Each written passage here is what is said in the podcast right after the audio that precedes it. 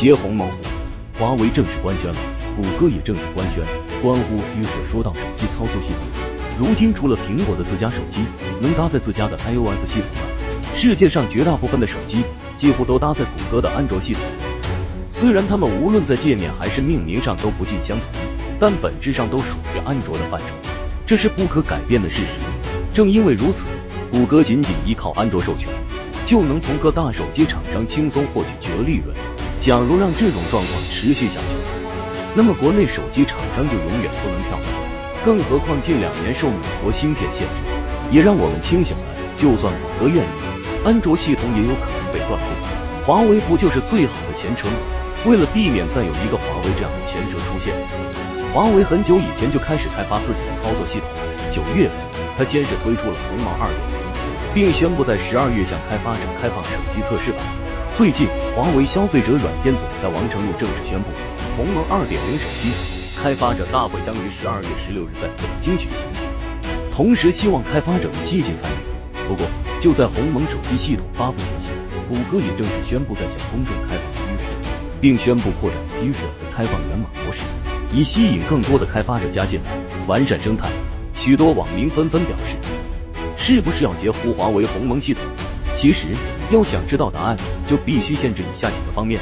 首先，Fuchsia 是什么？尽管谷歌官方至今没有过多的公开谈及 Fuchsia，但是从其发布在在 GitHub 上的源代码，就能反映出该系统与华为的鸿蒙有非常多相似之处。它是一个为物联网创建的多场景、多终端的操作系统，应用遍及智能手机、汽车、智能穿戴设备等等。再加上从内核来讲，Fuchsia 是有别于谷歌自家的安卓和 Chrome OS，前者属于面向对象操作系统，是 Zircon 微内核构建的，而后两者是基于 Linux 内核设计的现代主流系统。其次，两者目前的发展状况，近日，谷歌方面正式宣布。其基于物联网的微内核操作系统的趋势，向公众开放源代码。这样一来，自然很多网友就免不了拿它与华为的鸿蒙对标，到底谁更好一些？其实，无论是从研发进度还是发展进度来看，华为的鸿蒙操作系统目前略胜一筹。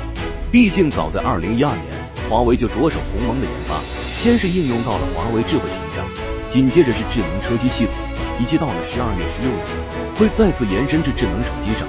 此外相比于 Fuchsia，毫无疑问，在生态的构建上，鸿蒙操作系统走在了前面。毕竟鸿蒙拥有自研的 HMS 生态，而虽然目前安卓有完善的谷歌 GMS 生态，但由于谷歌 Fuchsia 的完成度较低，且还没有准备好全面的产品，更何况生态与 Fusion 能否完美兼容还是个问题。最后，时代给鸿蒙等所有系统带来的机遇与挑战，相信大家都知道，每一样东西都有属于它的那个时代。就手机操作系统来说，在功能机时代，塞班系统为王；到了个三 G、四 G 的联网时代，它迅速被苹果的 iOS 和谷歌的安卓所取代。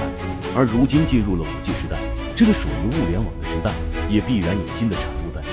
而基于物联网而生的鸿蒙和 Fusion 正是这个时代的产物，也必将因时代的红利而不断发展壮大。